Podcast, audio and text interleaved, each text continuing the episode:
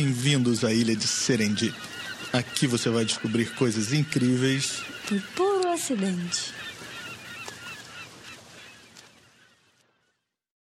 Olá, pessoal. Bem-vindos de volta ao Serendip, o podcast que conta as histórias dos erros, acidentes e coincidências da ciência. E as tretas também. Aliás, hoje é dia de treta, né? Sim, senhora. Treta combinada com serendipidade e depois mais treta. Nossa, estamos com tudo hoje. Mas como vocês sabem, o Serendip está de férias. Estamos fazendo um episódio especial, mais curto que o normal, por dois motivos mais especiais ainda. Primeiro, para deixar vocês com água na boca da, dos próximos episódios. Do que vem né? por aí. Isso. E segundo, bom, o segundo já é treta. Uhul. O segundo motivo é que o ministro da Educação afirmou essa semana em um programa de rádio que a aspirina foi inventada pelos nazistas. Só que o ministro estava errado. E nós não poderíamos deixar isso passar porque a história da invenção da aspirina é uma história perfeita para o Serendip. Isso aí, ele deu spoilers errados. Como se chama isso? Spoiler do mal? Bom, de qualquer forma, a afirmação está errada. E nós, como bons cientistas, resolvemos corrigir esse erro. Meu nome é Leandro Lobo, pesquisador e professor em microbiologia da UFRJ. E eu sou Muriel de Souza Lobo, pesquisadora do Inmetro, e está começando o episódio especial sobre a invenção da aspirina. Como nós dissemos antes, o ministro da Educação, Sr. Abraham Weintraub, afirmou em um programa de rádio que a aspirina foi inventada pelos nazistas. Escute aí a afirmação dele. Quanto ao Paulo Freire, isso que ele é mundialmente conhecido, veja, a aspirina foi feita pelos nazistas. Eu uso aspirina. Por quê? Porque funciona. Só que não foi. A aspirina realmente foi inventada na Alemanha, só que no ano de 1897, antes do movimento nazista surgir. A aspirina é um composto químico chamado ácido acetil salicílico. Esse composto é derivado do ácido salicílico, que é uma molécula que é encontrada em várias plantas. Inclusive, essas plantas são usadas para tratar dores e febre desde a antiguidade. Hipócrates, Plínio e Galeano, assim como médicos na China, já faziam uso dessas plantas para tratar dores e febres.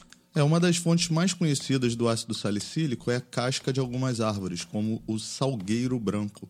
Inclusive o nome ácido salicílico vem do nome científico dessa árvore, que é o Salix alba.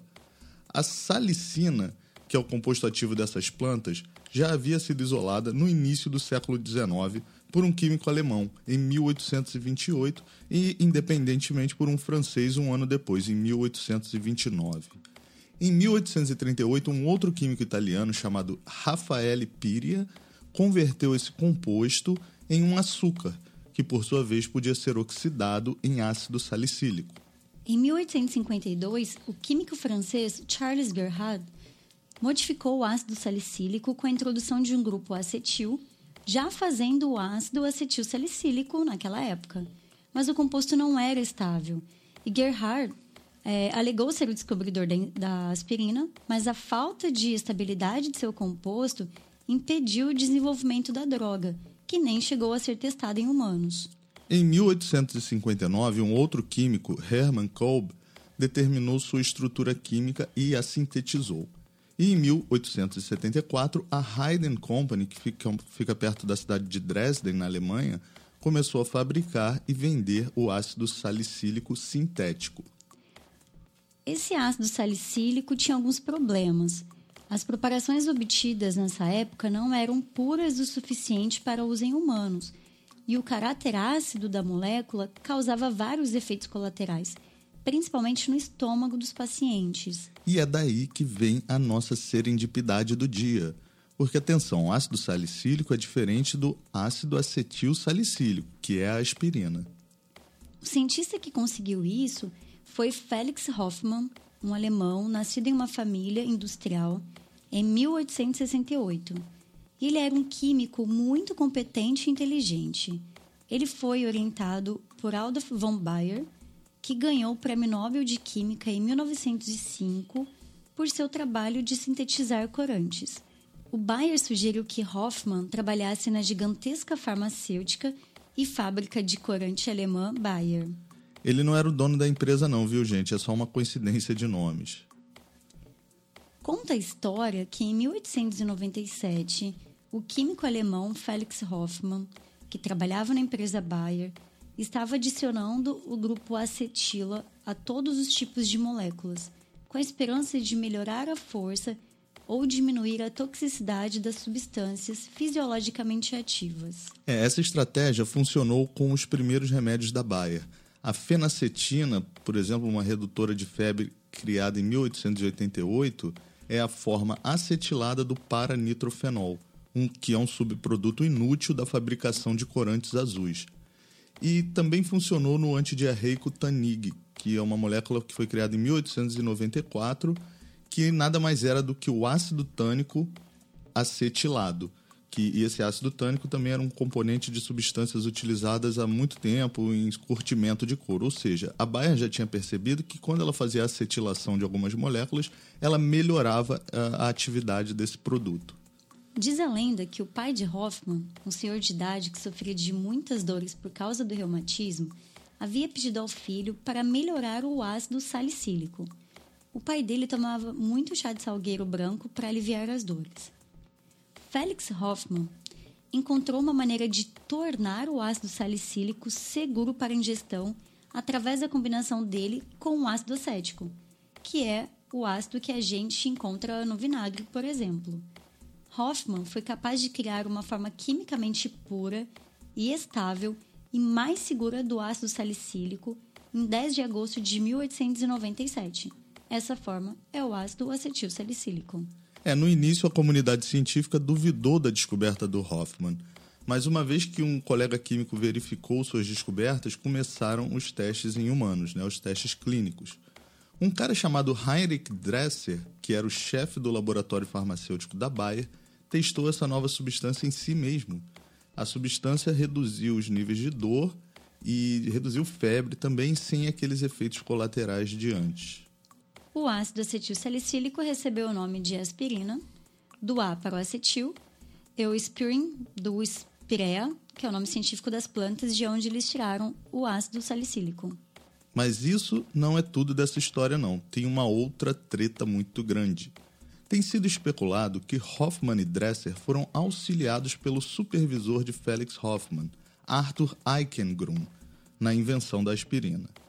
E foi uma ajuda significativa, Inclusive, Eichegron afirmou em uma carta que o Hoffman estava utilizando um processo desenvolvido por ele e que, na verdade, ele seria o inventor da aspirina, só que não levou crédito nenhum. Ele até afirmou que Heinrich Dresser, o chefe do laboratório farmacêutico da Bayer, não acreditava no potencial da aspirina e mandou parar com a pesquisa sobre ela. Eichengrun continuou com os testes clínicos em segredo total, para o chefe dele não descobrir. Aliás, esse Dresser foi bem malandro. Depois que a aspirina foi patenteada e começou a ser vendida, ele ficou com toda a grana e não pagou royalties nem para o Hoffman nem para o Eichengrun. Eichengrun era um químico brilhante. Ele trabalhou durante muitos anos na Bayer, onde inventou, onde inventou diversos produtos de sucesso. Depois ele saiu da Bayer e foi para Berlim, onde abriu sua própria fábrica e patenteou uns 50 produtos diferentes. Só que o Eichengrun era judeu. E na década de 30 na Alemanha, o movimento nazista começou a emergir com muita força. E eles não aceitavam colocar um judeu como inventor de um produto tão importante como a aspirina. Então ele foi excluído do sucesso. O nome dele foi riscado da história da invenção da aspirina. Inclusive, a fábrica dele foi confiscada e arianizada, como eles diziam. Ele foi preso e enviado para um campo de concentração. Que história terrível, né? Ele ficou preso por mais de um ano, até que felizmente foi liberado quando chegou o final da guerra. E quase que o seu nome fica para sempre fora dessa história. Mas em 1999, um grupo de pesquisadores começou a investigar o caso, inclusive se baseando em cartas escritas pelo próprio Arthur Eichengrun enquanto ele estava preso, e também se baseando em declarações de pessoas ligadas à Bayer na época, e descobriram a verdade sobre o seu envolvimento nessa descoberta. A empresa negou isso e continua afirmando que a invenção foi feita por Felix Hoffmann. Bom, qual o veredito então, afinal? Não sabemos. Os dois tiveram participações cruciais no desenvolvimento da aspirina, mas ainda não podemos afirmar com certeza qual dos dois fez a descoberta. Naquela época, a Bayer criou diversos novos medicamentos e eles raramente davam crédito a uma pessoa em particular. O Felix Hoffmann trabalhava sob a direção do Arthur Eikengrum, então é provável que tenha sido ele que realmente direcionou a pesquisa. Ou seja, não só a aspirina não foi inventada por um nazista, como na verdade foi inventada por um judeu. Esse é um plot twist digno de M. Night Shyamalan. Né? é. Mas é bom destacar que isso não é culpa do Hoffman. Inclusive, ele nem era nazista. Ele era alemão, claro, mas não existe nenhuma evidência de que ele tenha sido um nazista. Afinal, algum deles era nazista? Nenhum deles. O Dresser, que ficou com os royalties, né, aquele mais malandro que eu falei, morreu em 1924. Nunca teve nenhum envolvimento com o nazismo. O Eikengrum era judeu, então nem se Nem se fala. fala, né? é. Pois é. E o Hoffman, como já dissemos, também não tinha nenhum envolvimento com o nazismo. Então, não. A aspirina não foi inventada por nazistas. Ponto. Como nós vimos, a história do ácido salicílico é muito antiga e vem da contribuição de vários cientistas. Mas por que então o ministro afirmou que a aspirina havia sido inventada pelos nazistas? É provavelmente um erro de leitura histórico, né? Porque a empresa Bayer realmente apoiou os nazistas na Segunda Guerra Mundial. Assim como muitas outras empresas alemãs, a BASF, a Nestlé, que era suíça, mas a, e apoiou o nazismo na Suíça, a Volkswagen, a BMW, a Kodak, a Siemens, a Allianz, que é Palmeiras. do Palmeiras. É, mas nada a ver com a invenção da aspirina.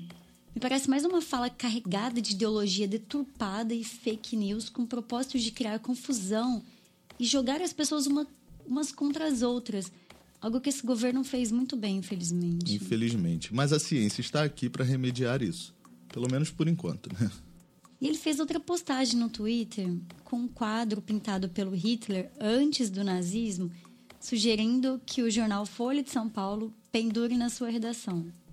Difícil entender o que ele quer dizer com isso, né? Difícil, né? É mais fácil admitir que cometeu um erro, né? Qual o problema?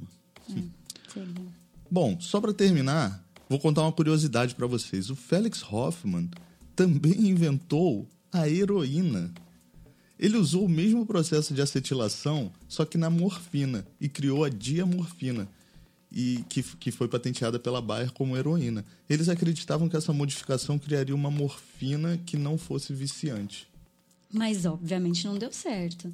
E antes que o efeito viciante da heroína fosse reconhecida, a Bayer e outras empresas vendiam essa droga para tratar tosses, aliviar a dor do parto e de ferimentos graves de guerra, para preparar pacientes para anestesia e até para controlar certos transtornos mentais.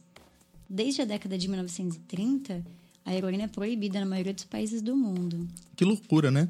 Ele inventou uma droga que ajuda milhões e milhões de pessoas, que é a aspirina, mas também uma outra que mata e já matou milhões de pessoas, a heroína.